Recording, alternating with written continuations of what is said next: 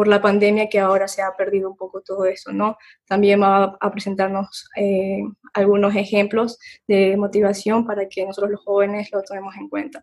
Así que bueno, sin más que decir, Francisco Abad, por favor, tienes la palabra. Muchas gracias, Eli. Y, pues bueno, eh, buenas tardes con todos. Es realmente un gusto. Eh, si es que en algún momento algo pasa cuando comparto la pantalla o lo que sea y no se ve o algo, me hacen saber, por favor, qué me ha pasado. Francisco, un momentito, si me permite. Ah, claro, no se preocupe, cuénteme. Sí, es que quería darle la bienvenida porque eh, va, voy a estar yo en otras actividades y entonces se han invitado aquí a estudiantes de la carrera de Economía y Comercio Exterior y eh, nos acompañan también docentes. Y agradecemos a la estudiante Elizabeth Delgado de la Facultad de Arquitectura. En realidad que para la Facultad de Ciencias Económicas y sus dos carreras, Economía y Comercio Exterior, todas estas actividades justamente son emprendimientos. Emprendimientos de querer eh, compartir nuestras experiencias ahora en este mundo virtual con nuestras enseñanzas que se imparten en, en, las aulas virtuales con nuestros docentes, en las materias como la que nos brinda eh, la licenciada ingeniera Gladys Cedeño, quien es profesora de emprendimiento y quien eh, también ha estado al tanto para poder tener la oportunidad de escucharlo hoy, Francisco, y que podamos compartir estas experiencias mucho más allá de nuestras cátedras, es en el día a día, en el diario vivir que es lo que nuestros estudiantes eh, así lo ansían. Por lo tanto, eh, estos participantes que hoy se encuentran aquí son estudiantes con todo el deseo, con todo el entusiasmo de querer cada día, pues, ir acumulando conocimientos prácticos que les permitan enfrentar la, la grave situación por la cual nos encontramos hoy, ¿no? Bienvenida, Francisco, a, esta, a este salón virtual de nuestra carreras de Economía y Comercio Exterior que hacemos Facultad de Ciencias Económicas y ese agradecimiento a nuestra compañera Gladys Cedeño y a Elizabeth Delgado que han estado coordinando esta actividad y a los que nos acompañan con sus estudiantes. ¿no? Bienvenido, Francisco. Muchas gracias y, muchas gracias nuevamente por la hospitalidad y por la invitación. Es en verdad un placer estar acá con, con ustedes compartiendo un poquito. Eh, Elizabeth me llamó hace un par de semanas a, a preguntar si es que podría dar este, esta charla y, conversar. Y, y, pues para mí siempre es un placer y un honor el poder eh, conversar un poquito de, de, lo que creo que a veces nos marca la vida y de, y de cómo hay esta visión de, de un país que a través de emprendimientos sostenibles, sociales, más inclusivos, puede salir adelante en, estas épocas en las que a veces no se puede ver mucha esperanza, ¿no? Entonces, eh, desde ya muchísimas gracias, felicitaciones a la ULEAM, eh, Elizabeth cuando fue eh, participante y también después campus director de Hall Prize, es una increíble líder eh, y, estoy seguro que existen muchos más líderes potenciales en la universidad y, y, como docentes es nuestra labor siempre buscar el, el, sobresalir a, estos estudiantes que, que, necesitan ese, empujo, ese empujoncito para poder eh, dar, dar todo su potencial, ¿no? Entonces, qué bueno que Elizabeth haya podido hacer esto. Recientemente se vinculó, se vinculó a Youth Action Hubs igual, eh, bajo esta recomendación y, pues el llamado también a todos los que nos escuchan es que esto no es de, superhéroes, de magísteres, de, de grandmasters, como me dijeron. Somos humanos, humanos que, tenemos un propósito y que, buscamos trabajar hacia él todos los días. Y pues el día de hoy quiero contarles un poquito de mi historia, de quién soy y, de cómo hemos nosotros, nosotros trabajado para, para empezar a crear un poquito de emprendimientos sostenibles eh, alrededor del país y y hacer algo al respecto de esta realidad que, a todos a veces nos duele, ¿verdad? Y, pues les pongo esta, esta, imagen inicial de unos pies eh, en la pantalla porque es una, historia que realmente me cambió a mí, ya les voy a contar un poquito eh, en, un adelante, pero quiero que, quiero que se acuerden de estos pies porque va a ser algo que, revisemos. Eh, a menudo durante esta conferencia. Y, pues bueno, nada, me presento, mi nombre es Francisco Abad, soy el director ejecutivo de Codeis, eh, dirijo algunas cosas como Circle of Entrepreneurs, dirigí Hall Prize en, Ecuador hasta que se cerraron los programas nacionales.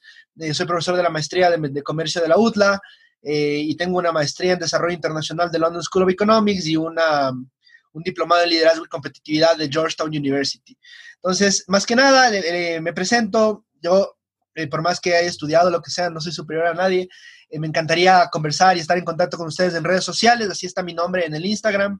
Eh, entonces les invito a, conectarnos a través de Instagram y las redes para poder estar en contacto y, intercambiar un poquito de conocimiento eh, después de esto, ahora que ya nos conocemos, ¿verdad?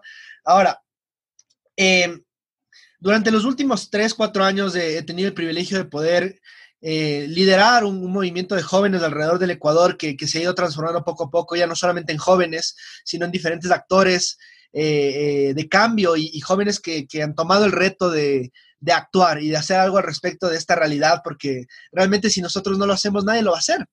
Nadie lo va a hacer, eh, bien o mal, nos están dejando un, mundo muy desigual, un mundo en, retroceso eh, en, tema de clima y de cambio climático, eh, estamos autodestruyéndonos y, pues eh, creo que muchos de nosotros que queremos hacer algo al respecto y, muchas veces hace falta este tipo de, empujes que nos ayuden, ¿no? Entonces, esto, esto, esto es una, foto que me gusta mucho porque estamos aquí con, con varios de los campus directors, esta posición que, que tuvo Elizabeth como directora del campus de la ULIAM durante el año pasado y, pues es un reto que, toma muchos jóvenes, pero esto, esto tiene una historia detrás y quiero, quiero contarles un poquito de, cómo llegamos hasta acá y de cómo a través de los años hemos podido trabajar no solamente con jóvenes, sino con personas en situación de movilidad. Hemos trabajado eh, también para empoderar a jóvenes en situación de riesgo y ahora estamos empoderando a diferentes otros grupos vulnerables a través del emprendimiento como una herramienta de transformación. Entonces, volviendo a esto, eh, para mí estos pies representan la historia que cambió mi vida y el día que yo me di cuenta que quería dedicarme a servir a los demás. Yo eh, estoy en el Colegio Benalcázar aquí en Quito, soy quiteño y, pues algo que, me di cuenta desde muy temprana edad era que, yo quería hacer algo relevante, ¿no? Algo relevante con mi vida, algo relevante con, con todo lo que estaba pasando. Y, algo muy interesante que pasó es que yo era basquetbolista, yo, yo era seleccionado de Pichincha y quería ser jugador de la NBA, ¿no? Entonces, muchas veces uno tiene estos sueños muy locos y muy, muy bonitos que, le, que le motivan a uno y a mí me motivaba a que pueda estudiar afuera para sacarme una beca en alguna universidad en Estados Unidos y, entrar a la NBA. Ese era mi sueño. Pero tuve una lesión y, me puse a replantear algunas cosas y en un viaje que hicimos de Esmeraldas, un viaje que hicimos de Esmeraldas con mi curso, eh, levantamos 5 mil dólares para materiales y algunas cosas, hicimos una fiesta, nos movimos con los militares, con el oleoducto de, crudos pesados en ese entonces y viajamos para hacer un viaje de servicio en Esmeraldas en donde nos dimos cuenta que había una realidad muy dura y queríamos ayudar a construir dos aulas porque los, estudiantes eh, estudiaban en, en, una, en un pequeño galponcito todos los cursos de primero a sexto grado y en la tarde de primero a sexto curso en el mismo lugar, uno eh, en, la, pared ancha se estudiaban dos, en la otra pared ancha estudiaban dos cursos y en las otras dos paredes los otros dos, todos al mismo tiempo. Y, esta es una realidad que yo nunca había visto. Yo soy una, de una familia de clase media baja, eh, que, en la que nunca, nunca nos faltó nada, gracias a Dios, pero siempre también hubo, hubo bastante el, el, que no podemos darnos lujos y no podemos tener esto aquí y esto acá. Yo, eh, a mí nunca me, me, dieron más de una presa de pollo, siempre recuerdo esa historia y, y, hoy en día agradezco que puedo tener un poquito más.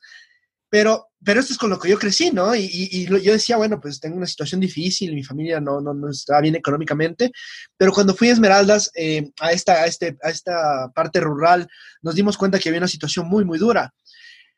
Y a mí me, me, me, cambió la vida la historia de Don Luis. Don Luis es el que, los pies que esto representan, Don Luis era un señor de la comunidad que nos bajaba a ayudar todos los días que estábamos construyendo las aulas.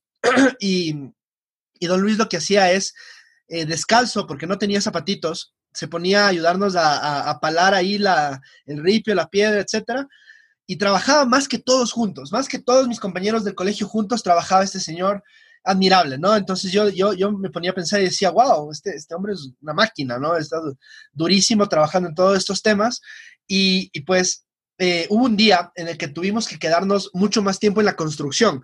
Estábamos nosotros pensando eh, qué vamos a hacer, qué, qué, qué, es lo, o sea, aún no vamos a acabar la obra y la solución era quedarnos más tiempo, lo que involucraba que no íbamos a poder ir a donde los militares para que nos alimenten, porque ese era el acuerdo que teníamos, nosotros íbamos, y los militares eh, se habían comprometido en, darnos comida, que era, pues estábamos ahí haciendo voluntariado y todo, ¿no?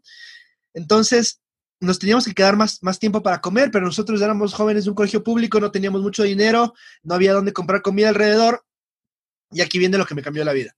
Después de esto, Don Luis se da cuenta de que pues, no tenemos nada que comer, estamos cansados, estamos trabajando hasta las 6 de la tarde, solamente nos habíamos quedado hasta las 2 más o menos, y somos jóvenes de colegio, guambras, ¿no? Jovencitos. Y, y pues él, él nos lleva a su casa y le dice a su, a, su, a su mujer que mate a las dos únicas gallinas que tenía para hacernos un caldo, para hacernos un caldo y para hacernos un, un seco de pollo. Y, y, yo decía, wow, o sea, este señor nos está llevando a su casa y está matando a las dos únicas gallinas que tiene para alimentarnos a nosotros en agradecimiento a esto que estamos haciendo por su comunidad.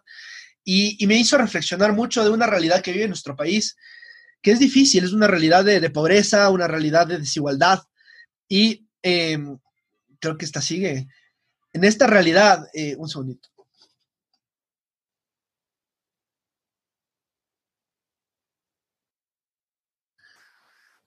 Ya, perdón. Eh, entonces, esta realidad es la que representa este, este dibujo, este dibujo que, nos muestra eh, que vivimos en una región en donde muchos tienen casi nada y muy pocos tienen casi todo.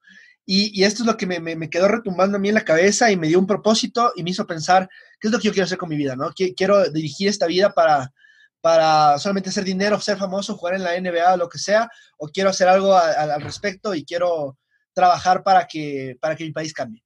Entonces, basado en esto, yo empecé a, yo me fui a estudiar a Estados Unidos, tuve una beca, pude, pude alcanzar esa beca y con un préstamo estudiantil, con apoyo un poquito de mi familia, dos mil dólares me daban al, año, que era lo único que podían darme. Eh, la beca y con trabajo, yo, yo trabajé en, el, en, el, en, la cafetería, limpiando, limpiando los baños del gimnasio, cortando césped en el, en el verano y, y, esto me ayudó muchísimo para, para poder pagar mi universidad en Estados Unidos, que consideraba que era una gran oportunidad, pero yo pensaba que mi propósito era cambiar y, generar de más igualdad a través de la a través de la política. Perdón, voy a cerrar la cortina que me está dando mucho sol. Eso. Ahí se me ve bien, perfecto. Ya, entonces, les decía que, yo empecé a estudiar ciencias políticas porque creía que tenía que ser político para poder, cambiar las cosas. Y ahí viene eh, la siguiente historia, que es me empecé a dar cuenta que yo tenía un propósito y que necesitaba encontrar ese propósito para poder saber quién soy. Entonces, esta es una metodología que les voy a enseñar al final del día de hoy para que ustedes puedan pensar en cuál es su propósito.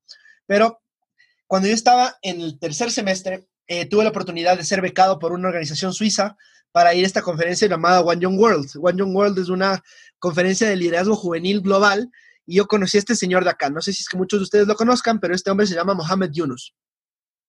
Y Mohamed Yunus es el padre del emprendimiento social. Es un, señor que, tiene una historia muy interesante. Empezó un, eh, banco que le llaman el Banco de los Pobres. Y, pues bueno, él eh, lo pude conocer en esta conferencia y nos contó una historia que, en verdad me cambió la manera de pensar acerca de las empresas y acerca de cómo funciona el cambio social. Entonces, eh, él nos cuenta la historia de cuando se juntó con el CEO de Danone. Y este señor de Danone bueno, Danone es una, empresa muy grande, grandísima, casi tan grande como Unilever, no sé si la conocen, pero Danone es una empresa de yogurts, es una empresa de lácteos enorme, multinacional, gigantesca. Y pues conoce a Mohamed Yunus y Mohamed Yunus le dice, ¿sabes qué? Tengo una, cosa que proponerte. En mi comunidad, él, es de Bangladesh, Mohamed Yunus. Si en mi comunidad existen muchas personas y mucha, eh, muchos niños que no están recibiendo la nutrición adecuada para llegar a vivir más. Está muriéndose a los 55 años, su expectativa de vida es bajísima y pues necesitamos hacer algo al respecto. Eh, tú estaba pensando, tú tienes yogurts, ¿verdad? Le dice, y, tus yogurts tienen vitaminas, minerales y cosas por el estilo. ¿Tú crees que podemos hacer un yogurt lo suficientemente pequeño como para poder entregarlo a, estos jóvenes o venderlo a estos niños para que dos veces a la semana tomándose este yogurt solamente dos veces, no tienen mucho dinero, son personas en pobreza. Entonces, ¿qué pasa si nosotros hacemos un yogur tan barato que puedan tomarse esto dos veces a la semana y esto pueda suplir la deficiencia de nutrientes y minerales que ellos tienen en su organismo? Entonces se queda pensando el CEO de Danone y dice, wow, qué interesante, a ver, déjame pensar.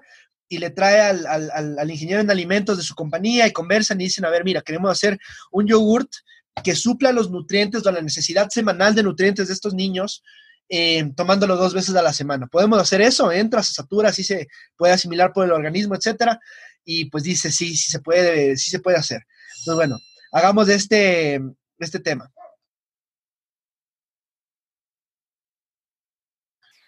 Em, entonces hacen este tema y, y, ahí dice, bueno, otra cosa, necesito que este yogur sea muy barato. ¿Qué significa que sea muy barato? Que cueste menos de 25 centavos producir.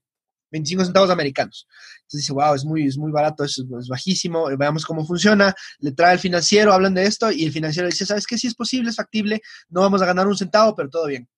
Y de ahí le dice, última cosa que te pido, le dice Mohamed Yunus. Tenemos una situación difícil en Bangladesh en la cual las mujeres, por nuestra cultura histórica, machista, etcétera, las mujeres, una vez que pierden a su marido, son descartadas de la sociedad. ¿Qué significa que una mujer que es viuda eh, está en pobreza, está en mendicidad y, no le dan trabajo y vive en pobreza? Entonces me gustaría pedirte que las distribuidoras de este yogurt sean mujeres viudas de Bangladesh. Y dice, claro, con gusto, no hay problema. Entonces deciden ellos invertir, armar esta, este joint venture que le llaman, eh, se llama Gamin Danon. Y Gamin Danon el día de hoy eh, nutre a niños alrededor del mundo en situación de pobreza con una cadena de distribución eh, empoderando a mujeres en situación de pobreza para que, para que puedan empoderarse y salir de la pobreza y, generar una fuente de ingresos. Entonces, esta historia a mí me cambió la vida. Me cambió la vida porque yo decía, wow, o sea, yo creía que era por la política, ¿no? Yo le escuchaba a Rafael Correa en entonces y decía, este señor con tanta influencia que puede tener, en vez de estarse peleando con todo el mundo, ¿por qué mejor no nos une? Y, y yo creí que debía ser político, pero cuando estaba en esto, yo estaba estudiando todavía en este entonces y conocí esta historia y me cambió la, mentalidad. Y dije, wow, o sea, me estás diciendo que una empresa multinacional puede hacer la diferencia y que gracias a la cantidad de dinero que maneja, puede realmente impactar la vida de muchas personas y me cambió el chip. Entonces, empezó este, este, este camino al emprendimiento social, que en verdad es, es, una cosa muy, muy interesante y que les quiero contar el día de hoy, ¿no? Entonces, les voy a contar otro ejemplo de emprendimiento social que me gusta mucho contar, que es esta, esta, este emprendimiento que se llama eh, Giradora. Pero nace con un problema. Entonces, si ustedes quieren en algún momento emprender socialmente o con propósito, sosteniblemente, tienen que empezar por identificar un problema de la sociedad. Entonces, empezamos a pensar en la mítica y histórica práctica de lavar ropa a mano de nuestras comunidades, ¿no? Entonces, siempre que yo estoy en una conferencia digo, bueno, ¿cuántos de aquí hemos lavado ropa a mano? Y casi todos han lavado ropa a mano. Ahora el problema es qué pasa cuando tienes que lavar ropa a mano seis días, seis horas al día, tres veces a la semana. Y tu ropa a veces por la humedad de, de comunidades como las donde pilotearon esto, que es en Perú, toman de dos a tres semanas en secarse. Entonces yo decía, wow, esto es un, esto es un, es un problema, un problema de productividad. Una, una, persona, generalmente una mujer, que es la que, la que generalmente en las comunidades machistas tienen que estar a cargo de la casa, etcétera, el hombre trabaja y demás, típico eh, percepción de la sociedad, pues tiene que lavar seis horas al día, tres veces a la semana, y, y, esto no permite que ellas produzcan, que puedan tener un trabajo, que dependan financieramente de su, de su esposo, y esto a veces causa problemas, ¿no? Un segundo, por favor.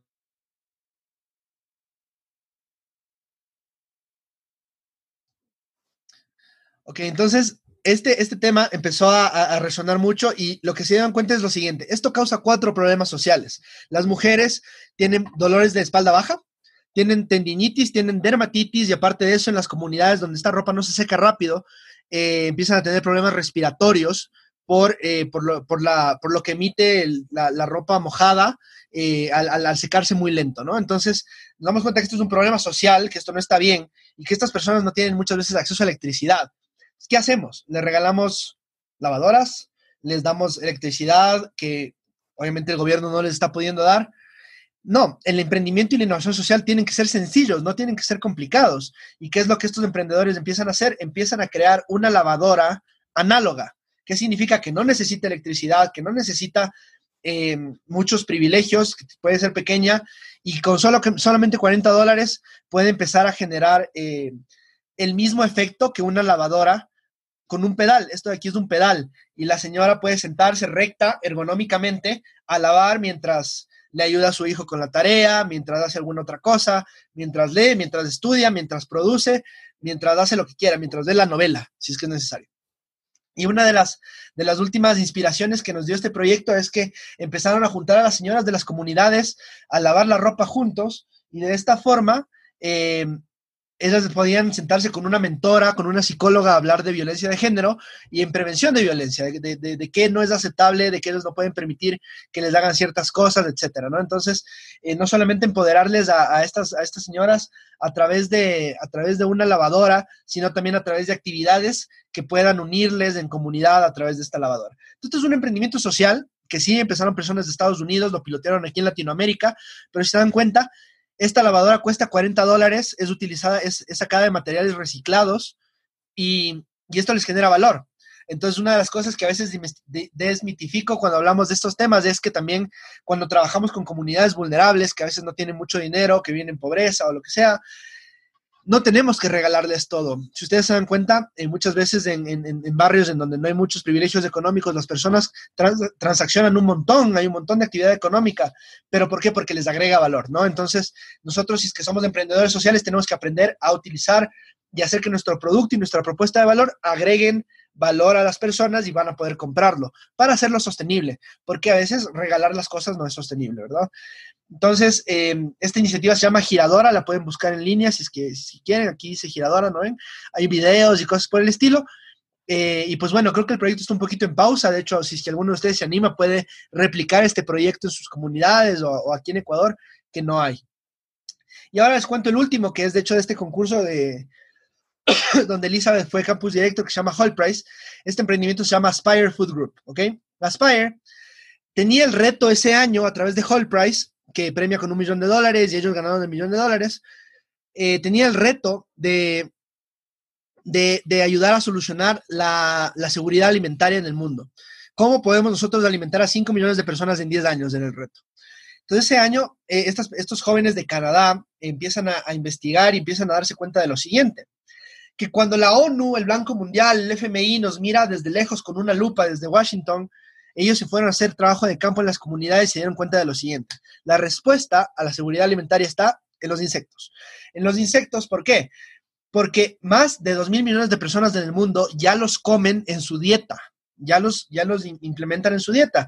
Entonces, el, problema es que, claro, nosotros viniendo de las ciudades, todo, todo ahí, decimos, no, qué asco los insectos. Pero no nos damos cuenta que muchas de las comunidades que se están muriendo de hambre ya comen insectos. Pero lo que pasa es que, por ejemplo, eh, comer un chapulín en México, es una, un chapulín que es como un grillo, de, donde nace el chapulín colorado, eh, comer un chapulín es un lujo, es, una cosa como comer caviar, ¿no? Entonces, eh, es caro, ¿por qué? Porque los cazan en su, en su hábitat natural, no se los produce de manera masiva y por ley de, de oferta y demanda, si es que hay poca oferta y hay alta demanda, pues los precios suben. Entonces, en este caso, los insectos se dan cuenta que no están siendo producidos de manera masiva, y, qué podemos hacer al respecto, ¿no? Entonces, hacen esta comparativa en cambio ya de, impacto ambiental y de impacto nutricional se dan cuenta que 30 gramos de este grillo llamado Aqueta Hall en comparación con 30 gramos de, carne de res tienen la siguiente comparación. El grillo tiene 20 gramos de proteína, la vaca 8. Tienen 43 miligramos de calcio, la, la vaca, la vaca 3.6. 2.3 miligramos de hierro, la vaca 1. Y finalmente, si, vamos al impacto ambiental, eh, el ganado vacuno es uno de los mayores contaminantes ambientales del mundo. Y aquí se dan cuenta que las vaquitas utilizan 38, 38 veces más espacio físico, 23 veces más agua y 12 veces más comida que, cosechar, que criar grillos. Entonces ellos lo que dicen es, bueno, ¿sabes qué? Vamos a empoderar a las comunidades rurales de, nuestra, de nuestros países para que puedan tener una, una nueva... Em, para que puedan tener una nueva, una nueva forma de generar ingresos, ¿no? Y, de esta forma empezaron a crear una metodología sanitaria para criar insectos de manera masiva y comprarlos a estas comunidades a precio justo para poder generar, y ya les voy a mostrar qué van a generar, pero lo interesante de esto es que muchos de los agricultores beneficiarios son personas eh, agricultoras que ya están viejitas y que ya no tienen la fuerza para poder cosechar cacao, guayusa o cualquier otra cosa, ¿no? Entonces ellos pueden hacer estos sentaditos, cosechar los insectos, etcétera. Y em, el emprendimiento este lo que hace es crear productos derivados de estos animales em, y lo hace muy ricos. Por ejemplo, tienen esta, esta bolsita que es eh, aqueta, con, con, granola. Es una granola de aqueta que está mezclado con diferentes granos, con nueces, etcétera, y que se lo puede comer en el desayuno, tiene un saborcito, etcétera, ¿no? Entonces, mira, 141 gramos de proteína. De ahí eh, también crearon polvos de proteína que pueden usar las personas que van al gimnasio, que necesitan suplementación de proteína. Crearon también los mismos, los mismos grillos para comérselos directamente, eh, saborizados. Y esto, ustedes dirán, bueno, pues se vende en la comunidad rural ahí de Ghana, de lo que sea. No, esto se vende en Austin, Texas, en la capital de Texas, en Estados Unidos. Y esta compañía, la última valoración que tuvieron ya alcanzaron los mil millones. ¿Qué significa en emprendimiento? Esto eh, significa que ellos ya son un unicornio.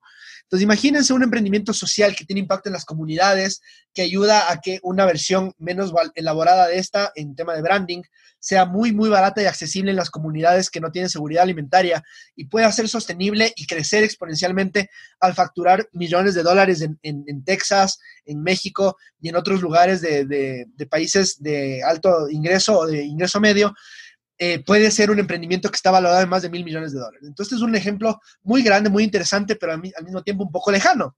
Entonces, bueno, les he dado varios ejemplos, del de Mohamed Yunus con la multinacional, que es algo que tal vez nosotros no podamos hacer muy a menudo. El de Giradora, que involucra un poco técnico, eh, este que ganó un millón de dólares de capital semilla y pues el día de hoy está valorado a más de mil millones.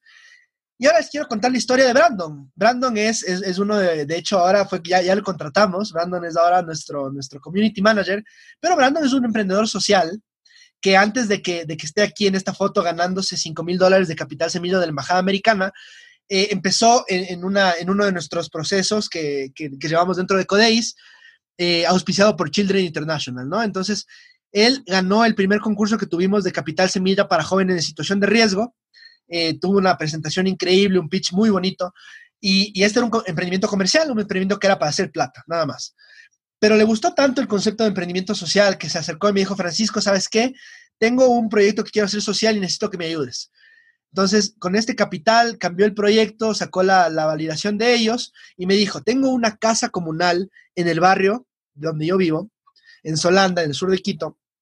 Tenemos una casa comunal que está vandalizada, destruida, horrible y que realmente es un problema, es un problema para, muchos de nosotros, eh, porque aquí la gente, los pandilleros se, juntan, se drogan, etcétera, y es una casa que está desperdiciada, que podemos ahí hacer algo al respecto, ¿no? Entonces me dice, acompáñame a hacer un pitch enfrente de la comunidad del barrio para que nos den la casa gratis y para que podamos readecuarla y de esta forma nosotros poder eh, dar clases de diferentes cosas para poder empoderar a los jóvenes de la comunidad y que tengan algo que hacer en las tardes. Entonces, fuimos acá, aquí estamos con Brandon y, estábamos ahí, esta es la comunidad barrial con la, que, con la que hablamos. Tuvimos que esperarles tres horas para que tengan su junta barrial y nos, nos hagan caso, nos den la palabra. Yo obviamente fui ahí para darle un poquito de validación porque es un joven, eh, en ese entonces él tenía 19 años y, pues él llevó a todos estos de sus compañeros porque iban a dar, iban a hacer un currículum eh, en donde iban a enseñar valores a los jóvenes a través del box del baile, del canto, de la escultura y del fútbol. Entonces, aquí está presentando él a su equipo, está haciendo su pitch en, esta paredcita que tenían. Y esto es, esto en la parte interior de, la casa comunal. Entonces, si pueden ver, esto estaba siendo mal utilizado, viéndose así horrible, ¿no? Entonces, nos dieron la casa gratis y pudimos empezar a readecuar.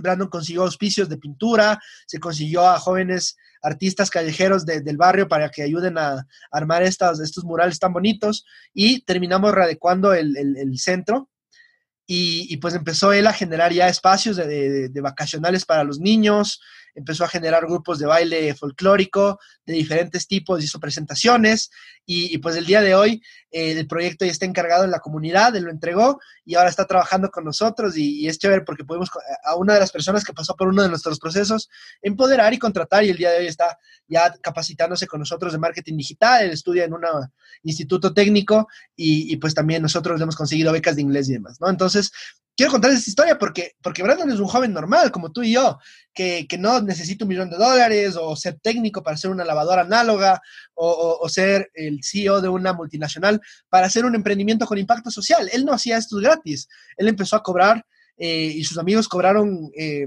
fees muy bajos, pero empezaron a cobrar y, la comunidad pagaba, estaba dispuesta, les agregaba valor y el impacto social era que todos los jóvenes involucrados ya no estaban en las tardes libres en la calle expuestos a, unirse a alguna pandilla o a meterse en malos pasos, ¿no?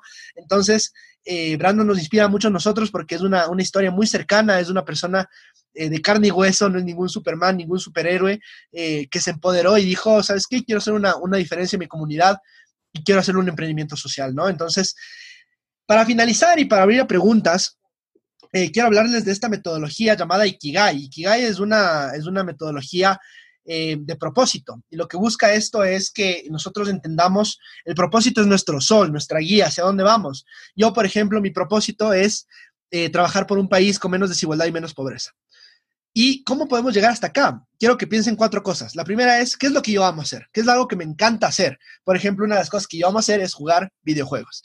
Entonces, yo pongo esto acá, pero obviamente no es mi propósito. Eh, pero pongo a ti todo lo que yo amo, todo lo que yo amo, y ahí pongo en lo que soy bueno.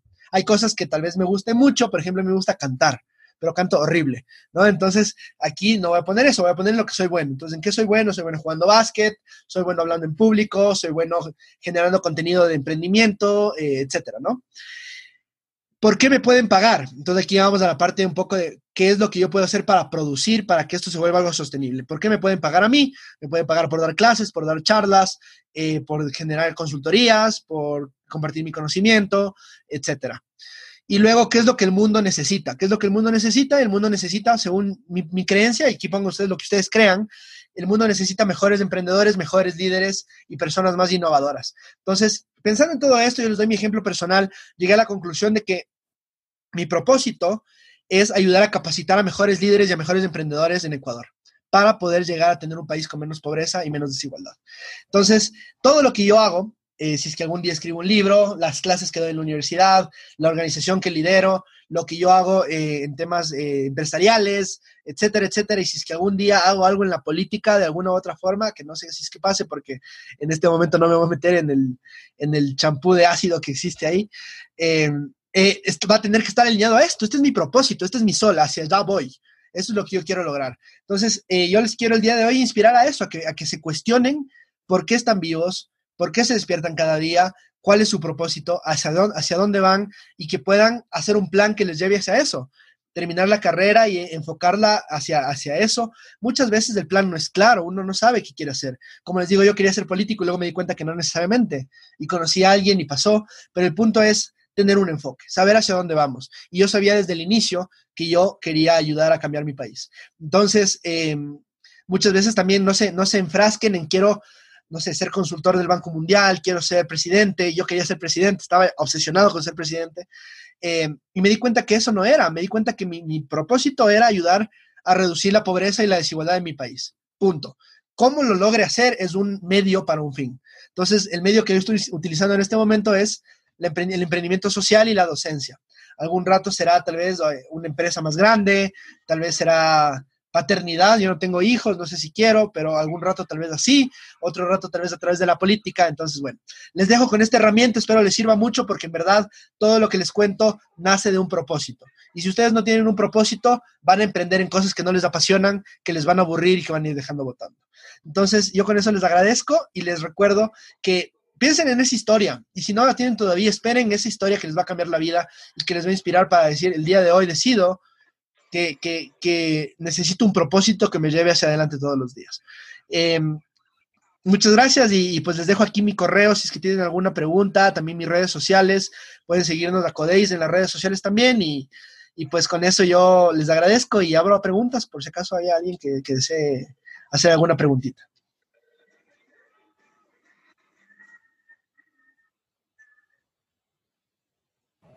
Bien, eh, no sé, este señor decano, si tiene usted alguna un tema al respecto. Creo que el señor decano no está en... Bueno, el, gracias Francisco por sus palabras, gracias por esas palabras tan motivadoras a los estudiantes y me, y me quedo con lo